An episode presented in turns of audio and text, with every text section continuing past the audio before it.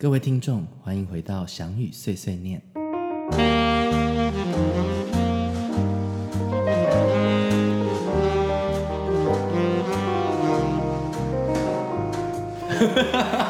这个有没有很？有这个有没有很磁性？很磁性。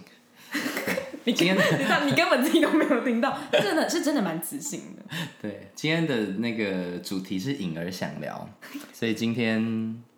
不是颖儿想聊，颖儿想问。想问，对，所以 今天可以聊啊，我超爱聊天的。对，那今天颖儿想问什么呢？我想问，刚刚第一集我们聊到说去了日本舞团，你待了无设限 Noizen 舞团，然后当职业舞者，然后我们刚好聊到说我们想要聊有关日本的文化，跟你在那边的舞团生活，嗯超多可以聊，我就超好奇。那可以跟、可以跟我分享一下那个 Noizen 这个舞团是怎么样的一个舞团吗？我先讲说我我那个时候怎么认识到这个团，是他们到台湾巡演。我记得应该是二零二零零九吗？二零零九，我、才五岁，好恐怖啊！你不要讲出我们的，那时候我高，那时候我我高二吧，我那时候还在哦北一先修部的时候，然后那时候他们来那个国家剧院演《妮娜物语》，对，然后那个作品我觉得也是很厉害的作品，所以当时看完就是你就对这个舞团有很很深的印象。有没有什么画面是你因为因为其实《妮娜物语》它那个作品，它其实它有一个副抬头叫做物质化的身体，嗯，所以女生都像人偶一样，嗯，所以你会感觉到女舞者核心都很强，因为她做所有动作是 hold 住的，然后所有的双人也是，嗯？可就是一个非常那男生是什么？比较像操控吗？对操控，男生穿西装。然后，所以我觉得某种程度也有一些呃文化符号啦，就包括在日本比较传统那种男尊女卑，女生好像是一个理解。物，嗯，对，那当然，我觉得那个物，因为它是它是变成物质，所以我是没有弹性，跟我要 hold 住身体这件事情，它就也会变成一个技巧的发展。对，那其实那个作品也后来，因为后来舞团也有自己的训练，嗯，所以其实很多舞团的训练就从这个作品开始的。那这个作品也算是我们舞团蛮代表性的，就是巡演次数最多的。那你该不会进去也有跳到这个？对，哦，就是后来有跳到，对，这个后来后面等一下再讲。但是一开始就是知道是这样，然后我还特别去找那个嗯团长跟他太太签名。他太太那时候跳是主要、主要的 solo 嘛。哦，你也是会去签名的那种人哦。对呀、哎我也是哎没有啊，我现在已经老了就不会，哎，我现在有我我以前年，但我但我以前我高中的时候也会这样。对，我那时候是真的很喜欢，真的，我那时候喜最喜欢是那个有点偏题，但是没关系。就是我那时候去台南公园，那我就看那个南方公哎、台南公园的朱淑玉跟稻草人有一个环境剧场，嗯然后我就看说，就是我很好奇说我在编舞者这个视角去看这个作品，跟、嗯我就很好奇说，哎、那我选择哪一个位置去看他的作品这样，嗯然后就发现舒玉老师是一个很谦虚的人，然后反正我不知道为什么，就是我有一种嗯。就是他一直在这个作品跟随的状态下，可是他又变成是一个第三人称的角色，他融入观众里面，所以你就不会感受到他是一个很高贵的角色。然后那时候也是那个作品很长，就从下午四点到晚上七点这种，然后就留到最后，然后还是、也是找他签名。嗯，对，就觉得那个时候是很对这个团就很很很很深的印象嘛。嗯，那后来是那个林毅学长，其实先进到舞团，嗯，然后那个时候第一次去考试的时候，我还没有毕业，我大四嗯，就去去考，可是因为我还没有服兵役，所以其实他也没有给我合约，嗯，就我有到约谈，他有跟我约谈，但就是他知道我没有服兵役嘛，那就也不可能。嗯，那你考试的时候在考什么？他其实就跟你就跟舞团上一堂芭蕾课，然后你跳一个 solo，嗯，就这样子而已。没有面就哦。因为我们是做 private，我们不是 open，、对，我们就是哦。private，就是你今天可以来。那时候有没有几个同学一起去啦？所以我们就几个人一起跟着上芭蕾课，然后就是去他们的。他们的团课，等于是他们的暖身那为什么可以进到那个团课？就是因为他就是私人的。对他就是 private，、哦你就是跟他约时间，你可以的时间什么时候，理解理解，然后安排一个时间。然后就有到约谈。嗯，就有到约谈，对啊，然后可是那一次就没有上，我就先去当兵嘛。那当兵就像前一集说的，我退伍后又跟古老师工作，然后其实那后面其实本来我本来要去云云门二团，然后那时候也其实已经开始排练跟快要签约了。哦，但我那时候就还是想要去日本的团，所以我就再写信、写 email 说我可不可以再去考。哦，然后就在我要签约的前几天，就我要跟云二签约前，嗯，他们就说哦，我们四月的时候会有一个考试。哦，对，可是那时候因为也有云二的关系，我本来想说可不可以早一点确认，我有没有办法去，嗯，所以我那时候是在农历年，嗯，农历年的时候去，因为他们是放、日本是放国历的元旦。哦，他们一样是像我们这样传统农历年的感觉，有什么围炉什么什么都有，嗯，然后去拜拜都有，可是他们是在元旦，哦，所以哦我我就懂在我就等于农历我们这边放假，然后我那时候对我就去考试，嗯，对，可能那时候考试我就是跟一个礼拜，我就问说我可不可以跟着排练，然后我就每天跟着上课，跟着排练，就很像去实习这样子。然后一方面我觉得我也会更了解这个团的运作，嗯哼，对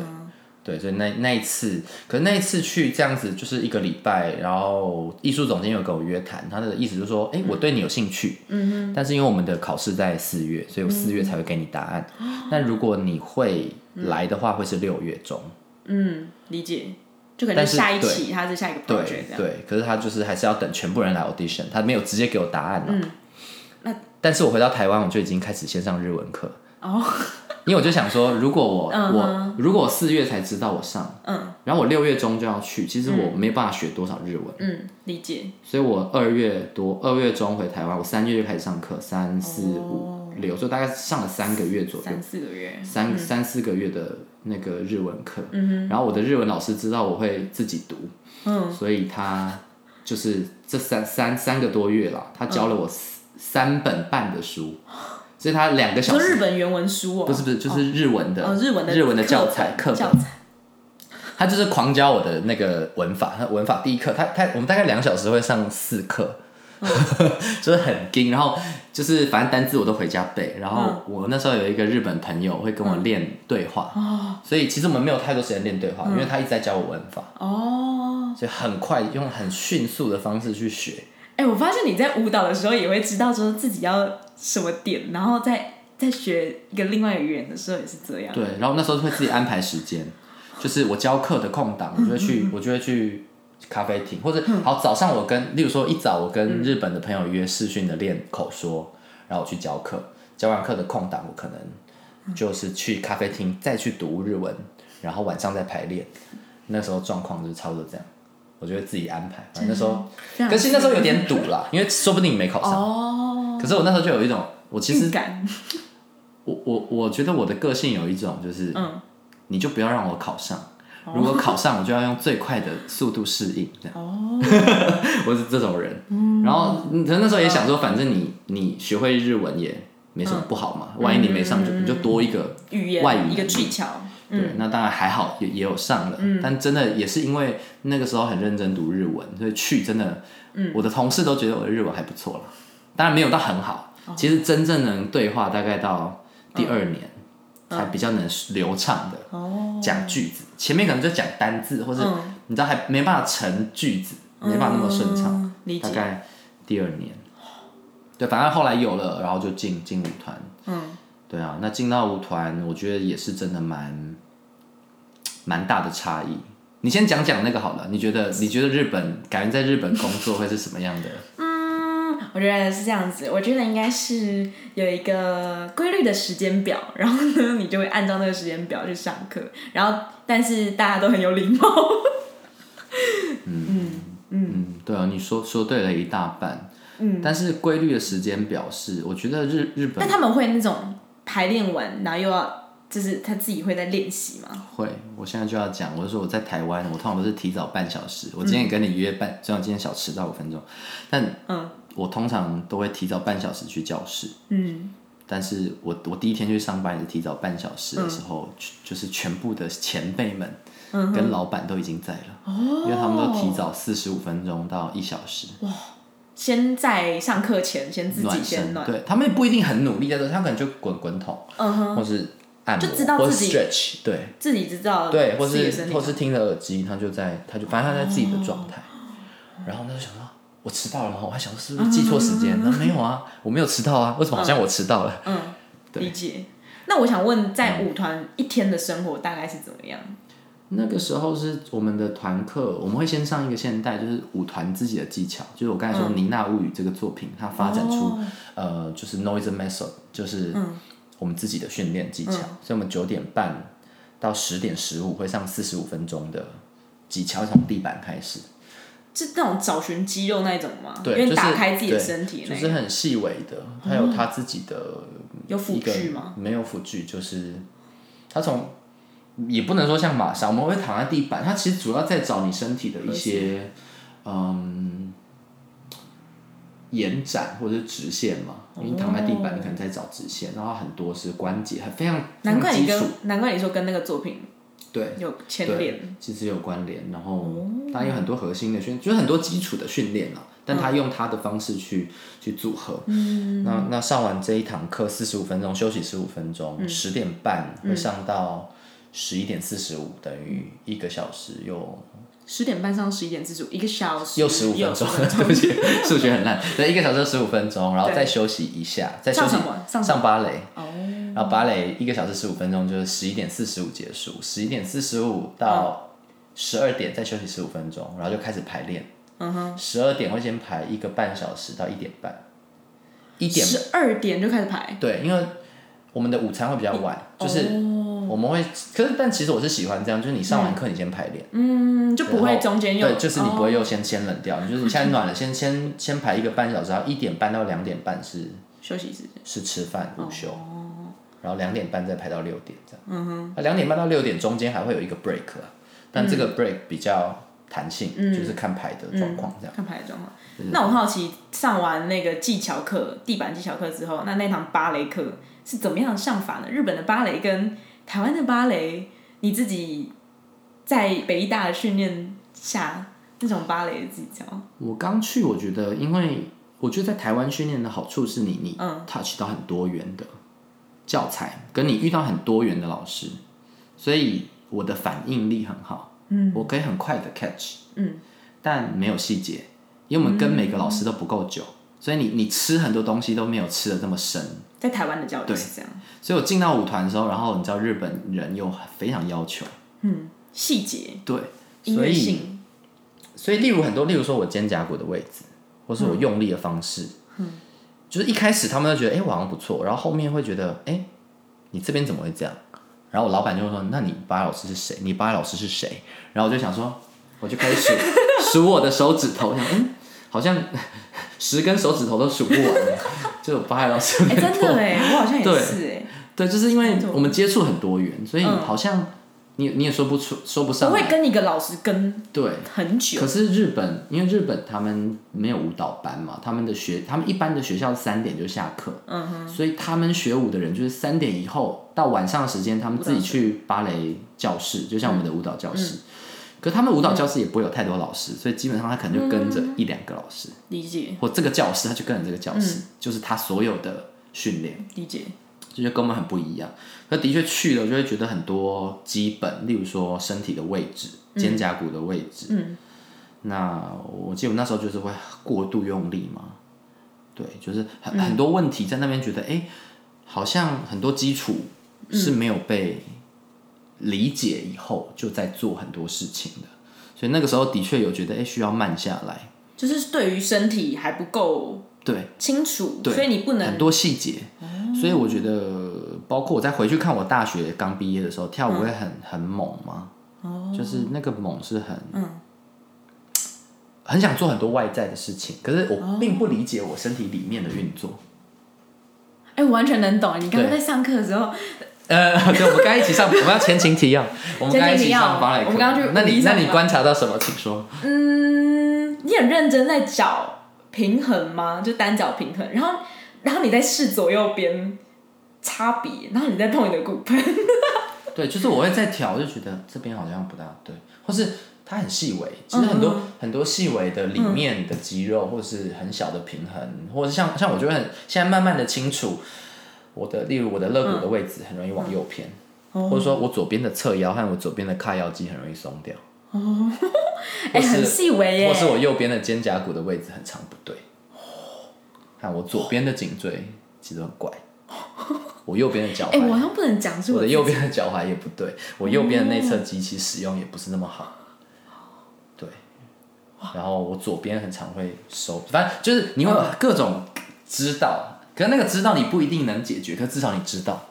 可是我觉得以前因为你不知道，和你对于身体内在没有感知，所以你会一直想要 push 很外在，我要又更用力，或是我要更怎么样，我要跳高，我要踢，理解，但你没有理解，就是对身体的理解没有那么细。嗯。可是我觉得真的是在那个日本，而且我跟你讲，我们的 method 是嗯不会换组合的哦。就例如你上你上玛莎，它会我们有一个流程，可是会换组合嘛。嗯，芭蕾我们有一定的流程，就是都是在那个基础下，但它会去变换那个。但我们的 method 是没有换组合，它组合就是这样，很少有变，有一点点变，几乎没有，所以等于说我们每天早上那四十五分钟其实都是很固定的。嗯理解，对那这是一般课，可是一个礼拜好像有两，礼拜三可以十点半才上课，然后只上 method，就是我们舞团的技巧会上一个小时十五分钟完整的那个课。平常我们是上短的，嗯，就是芭蕾课前面那个是短，九点半开始到十点十五，那个是短四十五分钟。但礼拜好像礼拜日跟礼拜礼拜日跟礼拜三就是会比较晚上是不是周周休一天？我们隔周休两天，就是这一周休一天的话，下一周才会休两天。哦，所以假很少。真的很少哎、哎、我要讲到那个对于身体的基，就是呃认知嘛，就部位的认知。因为我我现在读北师大，就是台北市立大学，我们有是分博爱校区跟天武校区，然后它是有诶、体育学院，所以会有那个身体解剖学，然后我们老师就叫我们去读。他说我们舞蹈系应该要开一个身体解剖学，是知道说你身体。的部位是各个在哪里呀、或者你要怎么去运用它？可是是又有点不一样是，不是学体育学校在学，因为他们可能会有专项，就比如说他是投投垒球，那他的用的肌肉可能就是这一块相关，或是脚延伸到脚。可是舞蹈好像也是必须要知道，可是我们却没有一个专门的学科是舞蹈人专开的。其实我很推荐那个克莱因技巧，就是我之前去跟标舞上，因为他他等于说他把很多解剖学的知识，利用很多简单的练习，让你去有感觉。嗯嗯，对，因为像卡腰肌也是，我那时候有、有做一些练习，我就发现，哎、我左边是弱的。然后我上完那克莱因技巧以后，再去上芭蕾课，就觉得，哦，原来我有些动作这一边不稳定，是因为我左边这里会松掉，我左边的髂腰肌是没有发力的，我这边是垮掉的。那他是怎么这样教啊？就是他可能会拿个哦，这个很难，他他会有很多练习，我们其实会先帮他讲义，他已经给我们看很多架构跟肌肉了，所以哦，你说就是去看那个肌肉图吗？对，就是就是真的解剖学的图，然后但他会做特定的 exercise，、嗯很简单，就是都很重复的，可是让你去感觉他在讲的是什么。嗯，可是对这个如果要讲，可能会讲一集，但是就是说对对克莱因技巧，那包括我之前也有去上那个 gyrotonic，、还有我之前也有跟小艾老师。跟他上一阵子的那个线上的芭蕾课，嗯。我觉得他也融合的很好，就是把解剖学跟芭蕾的教学，所以我觉得就是其实可以更科学的去去去使用身体，然后我觉得那个也是我进到舞团才发现说，哎、我好像以前没有去思考的事情。你是不是还去有上那个，就是很大的那种机器，然后那种转来转去那那种？就就 dry tonic 缠柔嘛，哦。对啊，我上那个，然后我包括那个 master stretch 嘛，大写、大写我自己就在家里我就可以练，嗯，所以其实我觉得有很多方式去找啦，就是找你身体的、的一些细节，嗯，可是的确那时候进到舞团是打开了那个开关，但是团长会怎么跟你讲啊？就是如果他发现你不对，那他会他说：“小米，我觉得我我刚开始进进进舞团啊，我们上早上的芭蕾课，我我就会被我的老板，如果是我老板教课，他就会叫我的名字二十几次，因为那一期只有两个新的舞者，我跟另外一个日本舞者，嗯，然后其实他特别，其实我觉得他是看中我的，他很想 push 我，嗯，可就是我就是要一直。”我有很多 notes，这个不对，小雨这个不对，小雨，然后到流动小雨，就 对我我记得那个时候，而且我刚才不是说大家都会早一个小时来嘛，所以我们九点半，就等于我八点半就要到，有时候我会晚一点到，我可能八点四十五到，然后六点下班，他们又都不回家，他们写，日本人很会写笔记，他把每天做的事情都记起来，就已经是职业舞者，还要写笔记。没有，他要写今天改了什么，所以有时候那个老板说，那我们之前是什么？他拿着笔记说，我们几月几号 改了什么？那种就是很很很可怕，就他们多，就大家吗？还是只有几个人？有些人，例例如像我，我可能就会就是用我自己的方式，嗯我不会像他真的像他真的像排柱在记，你知道吗？就是理解今天我们改了什么，嗯嗯，你知道像像一个排练记录了，已经不是笔记，对，然后或者是就继续练，他们只会继续练，通常到八点吧，八点左右他们才会走。所以我第一天去上班，然后我因为我其实蛮怕挨饿的，哦。所以我已经到六点已经很饿，然后想说他们怎么还不回家，然后我又不敢回家，因为你知道日本有上下关系嘛，就是嗯前辈，其实他们当然不会跟你说前辈没走你就不能走，嗯，他们也不会这样讲，嗯，但就会有一个氛围下，对，因为你就知道说，其实大家都在这个潜规则下，你好像先走就，对，所以我嗯我我第一年都都不敢先走，所以我就会带两个便当，一个是午餐，一个是晚餐，啊，你晚上什么时时间吃就是六点一下班我就先吃，吃完再进去练。Oh my god！但的确，那时候芭蕾在在就是芭蕾哈和一些基本的动作，在那个时候进步很多。嗯哼，对，那课后有时候你是练排练的，有时候你还在练早上的课，嗯，所以所以你可以很有趣啊，就是你可以挖掘很多。但我必须得说，现在不是有办那种国际芭蕾比赛嘛，嗯。就是那种什么 TG，啊，对，就很多很多。然后就真的是日本、韩国来的选手，真的是，嗯。你会看到他基础跟不知道怎么讲哎、我觉得他们的训练还是更单单纯吧，嗯，不要说单一，单一好像是复单纯，我觉得他们没有那么复杂的事情要去应付。我觉得他们很早就已经很决定了我要走什么，因为其实像我的同事们几乎都是芭蕾开始，嗯，所以反而对他来说，当代或比较自由的身体是他们缺乏的，哦，但他们很扎实。我去的时候就觉得我的同事很扎实，嗯，对，嗯，所以他们在发展当代性的时候会比较怎么讲？他他的身体已经准备好了吗？我我会觉得他们不是，我觉得台湾舞者的元素会更多，哦，因因为我们学的多嘛，嗯嗯，但是讲到执行面，我觉得就会有很多东西可以跟日本人学，嗯因为他们可以执行的真的很到位，因为像我那时候说《妮娜物语》，为什么那支舞会很成功？因为就说我是物体，所以每一个角度是很精准的，嗯。但他们可以把这个东西做到最极致化，所以那个就会变成是其他舞团不可能做到，因为那种对。但你说到他要发展新的东西，不一定是他们的强项，嗯哼，嗯哼嗯，所以就是有好有坏啊。理对，解。但的确那个时候在这这方面真的学到很多，然后包括排练上，嗯我觉得怎么用身体，怎么使用动力，然后他又跟我觉得很棒的是嗯。舞团的训练跟排练是在一起的。我们刚才有聊到说，我们的团课其实都是艺术总监、或是他太太，等于是我们的首席舞者了，然后或是比较资深的舞者会给课，所以课可能也跟排练我们遇到一些状况会有关联。嗯哼，嗯，所以我觉得那个东西是很很有很深的，很深的。很有关联性的。对，然后其实这个故事我常常跟学生讲，就是我我有一次就有一个 solo，嗯，我们跳了罗密欧与朱丽叶，嗯，然后我有一个 solo，其实因为我记动作很快，我反应很快嘛，嗯，就我马上就记起来了，然后舞就一直编，因为是一个舞剧，一直编编完了，嗯，当老板要回来 coach 的时候，他就说这个动作不对，然后老板就示范一次，然后我再做一次，他说不对啊，再示范一次，好，第一个对了，好来换第二个，第二个不对，然后老板再示范一次，哦，OK，第二个对了，好一加二。一加二又不对了，然后我在那边练然后这样一加二加三就一直，然后我那个舞其实只有大概两分半嘛，嗯，就那一天就排一个小时，大概排跳不到三十秒，嗯，因为我一直没办法把所有的细节都做对。对我知道，他跟我讲我知道，嗯嗯但但我做不到。然后其实我觉得在那之前，我的老板一直在观察我怎么在工作我的 solo。其实，所以其实我现在在看我的学生，其实也像，也许就像他当时在看我，就是我把这个东西看得太简单了。我以为把它串在一起就好，可是你串在一起，你都没有应该有的过程。但我当时的我不理解。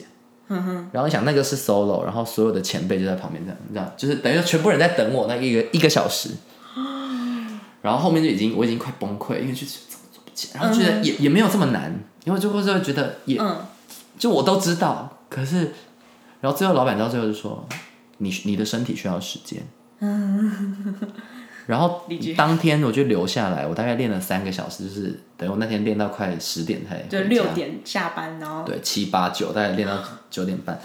然后就是一直练那个三十秒，我就觉得不行，我一定要把它至少串起来，可以嗯。跳三，就三次是我觉得，嗯，每一个细节都做到，然后嗯。也串联的好，至少要累积三次再回家，就练了三个小时。然后隔天来的时候，我的同事说：“你的眼睛怪怪的哦，因为我已经有点那个，你知道瞳孔放大，就是你知道，因为你动脑过度，已经嗯就对。嗯嗯嗯嗯，但隔天来，就是艺术总监就是说，好来，从从我的 solo 来，因为昨天就是排到这里嘛。可是我跳完以后，他说、OK 可以继续了，就代表哦过关了。嗯嗯就是他他其实他就是在跟我讲说，我我其实把一些东西想的太简单。嗯嗯，所以其实我现在有时候教学的时候，当然这是我的经验，我也会也会希望去告诉舞者啊，但我觉得那个那个过程有时候是辛苦的。而且是孤独的，对，因为你没有想过是这样，嗯，但有时候是你自己把这件事情想的太简单了，嗯，你以为就这样子而已，但其实不是，或是。它可以有更多。对，那我觉得那些很多，但其实你回头过来看那些最辛苦的过程，就都是最最珍贵的，嗯，因为你你没有那个那个过程，你可能情绪有很大波动，你可能很挫折，可是因为这件事情就知道了，嗯。因为其实在这个舞的更只有，就是我跳《妮娜物语》的时候，也有一个 solo，、我的老板就说，我觉得你要花一个小时把这个 solo 跳一跳。我那个 solo 其实只有不到一分钟，嗯，但很快，嗯。然后我老板就说，我觉得你要花一个一个小时来练这一段，嗯。然后可是那时候已经演出过了，所以我当时就觉得，哦他、就已经演过了，为什么我要花一小时还要去练这一段？嗯哼嗯哼我现在就可以完全理解，就当时的我不够成熟去理解。嗯，其实当你很认真看待这件事情的时候，你可以让它的质感更好。嗯，可是，所以我觉得这个是我去日本我觉得很珍贵的，因为我我会觉得现在现在台湾的方向是一直往西方靠近。嗯，我觉得也许二三十年的台湾会更像日本，我经历这样子的氛围，就是非常认真看待。你说二三十年前的台湾？对，因为我们曾经日治嘛，那我的爷爷奶奶也是日治时期的哦，教日本教育的，所以我觉得某某种程度，这也是为什么我好像比较能接受这样的嗯这样的方式工作，但我的确也能看到它的价值。嗯，当然有好有坏，就像我说的，那种钻也会让他们有一点失去某一些可能性，但那个投入，它真的会有它的，它累积出来的能量是很扎实的，扎实的能量。可是，这样我好想回去看 Noise 的作品啊，因为我没有看过，而且他们也很久没有来台湾了。很久没有来台湾了，对啊，对啊，但我我也很久没回去了，所以我也不知道现 现在、现在现在的状况是怎样。现在的舞者几乎我应该只认识一两个，就是现在也是完全换的新一批。理解，但那个时候真的是各种震撼教育啦，我只能说各种震撼教育，但压力的确也是压力的确也是很大的。嗯，对，因为的确他们对于这种专业的要求这么大，对，就包括时数。例如说我，那我猜我我问一个问题，我们进剧场会例如扣一点半，那你觉得大家会几点到？你说以我们台湾学生的角度，不是，不是就觉你说我我理想，我觉得 十点，差不多，差不多十点十一点半，就差不多提早两小时。就去那边男生这样。就去那边就是先把东西弄好啊。